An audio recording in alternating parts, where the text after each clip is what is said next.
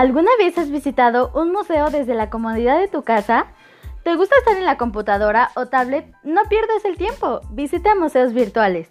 Son fáciles de utilizar y muy atractivos. Y más si son de matemáticas. Son divertidos, llamativos, tienen juegos. Aprovecha el tiempo, no te aburras en casa.